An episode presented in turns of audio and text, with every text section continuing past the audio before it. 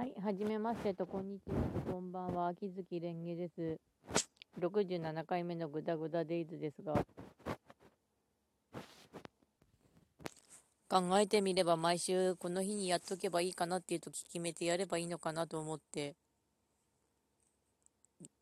まあ月曜日はできる限りやるようにしてみるかなというか、それで。さて、話題ですが、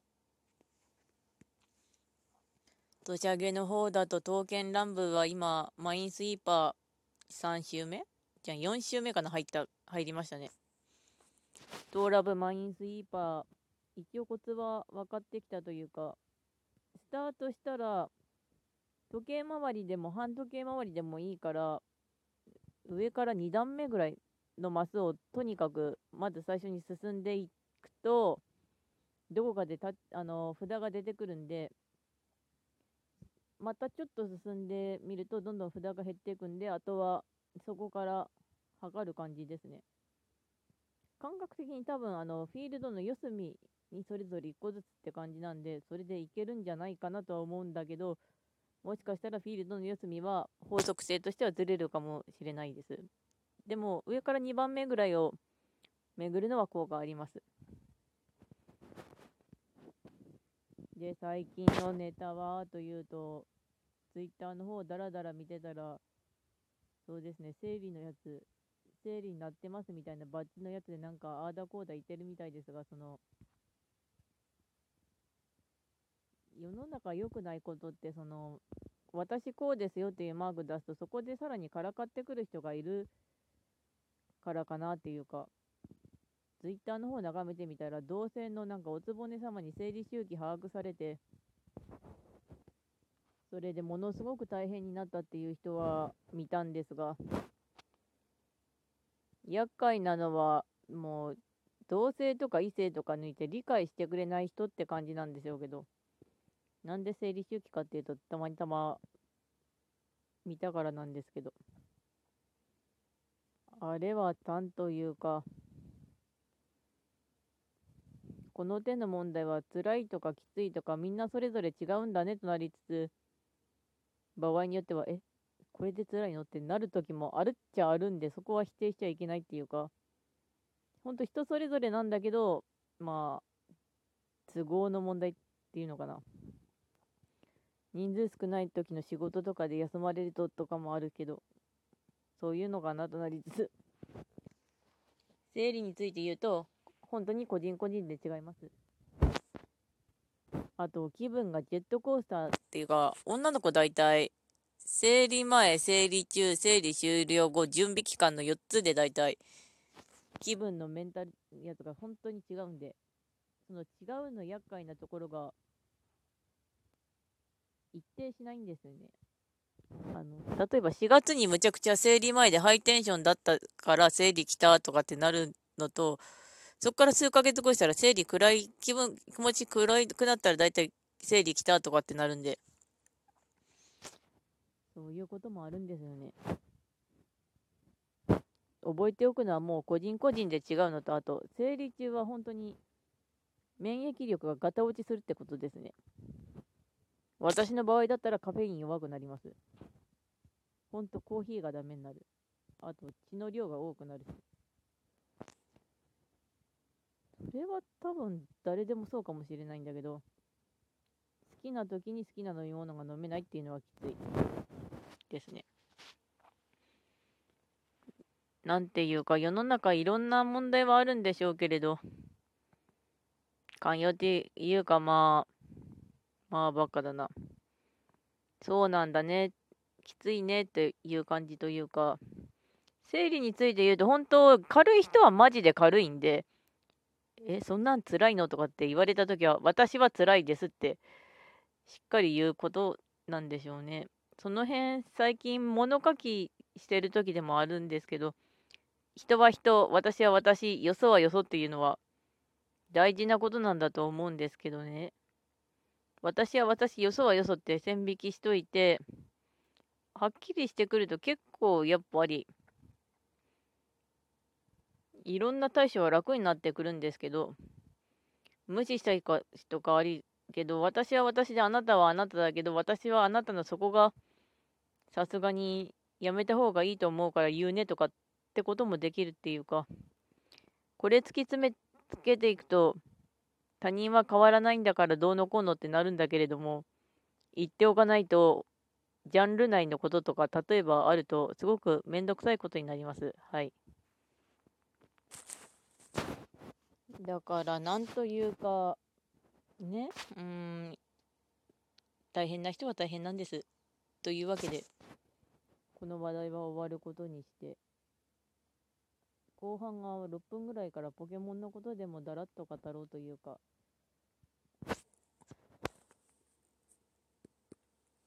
最近はアマプラでアニポケばっか見てますね。あの、いつの間にかカロス編が5年前。早いよ。最強メガ進化見てたよ。アランとマノンちゃんかわいいよ。アラマのいいよ。となったんですけど、やっぱサトシ見てるとスッキリしますね。もやっとしてる時に。サトシ本当にあの、いい主人公なので、世界の醜さを知りながらも世界の美しさを言えるやつっていうのが私の王道主人公の中でもいい条件なんですけども、それにすごい当てはまってる。アニポケ、あとはサンムーンも見始めたんだけど、結構サンムーンのノリも楽しいっちゃ楽しいですね。いつもの旅物じゃなくて学校から始まってああだこうだやるの。サトシがそこまで本質が変わってないっていうところが馴染みやすいんだなとはなってます。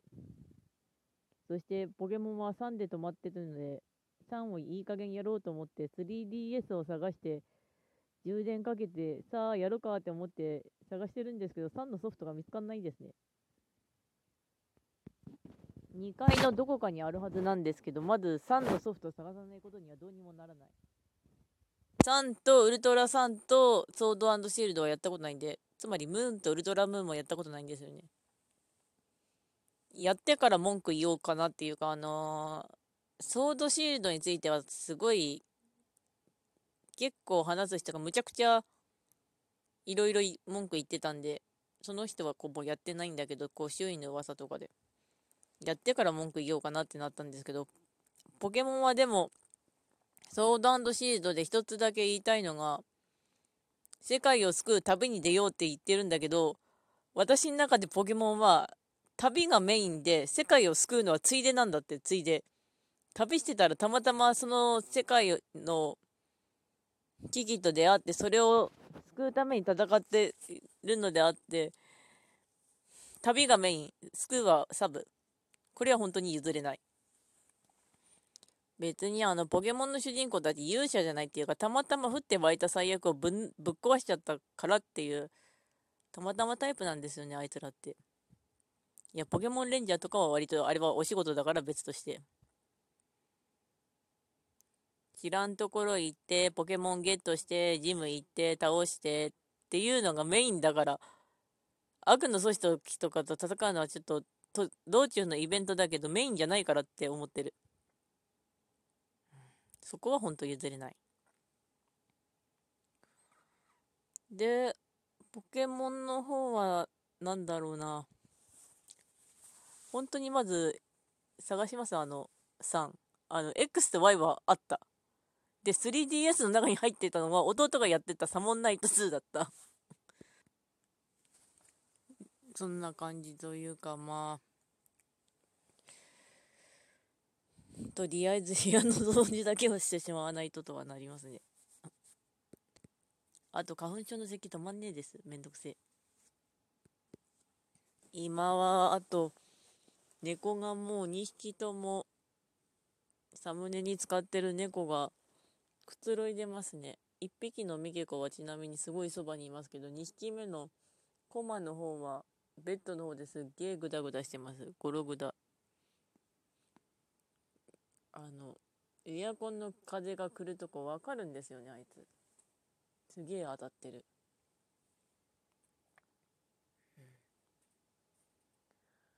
でもあとはもう3分ぐらいで何話そうかなってなるんでとりあえずお題ガチャで。思い出のテレビ番組について語って。じゃあ E テレ、昔の教育テレビでやってたモンタナ・ジョーンズですかね。うん、あの、犬？顔のモンタナと、あといとこのアルフレッドと、メリあと通訳のメリッサの3人で、世界中回ってゼロ教と対決して、世界中のお宝を見つけ出すっていう話なんですけど、アルフレッドの師匠のギルト博士が、まあ正体最後の方でわかるんですけどね、うん。意外と世界が狭いなーってなったりとか、あっちこっちの世界遺跡回っても冒険するっていうのがすごい好きなんです。ね、好きだったっていうか。それ関連だと天才テレビくんの魔界探偵とか好きでしたね。鈴作姉さんすっげえ可愛かった。それぐらいかな、思い出のテレビ番組っていうと。あの、モンタナ・ジョーンズはね、本当にあの、いろいろ都合があってブルーレイにならないんだけど、あれがすごい本当に良かった。お気に入りなのがあの、モーツァルトにラブソングをとか、どっちですね。で、あともうちょっとじゃあ、あとお題ガチャで。さすがに喜べなかったプレゼントってある特にないです。てか、うん、なんやろう。思い浮かばん。で、またテレビ番組。えー、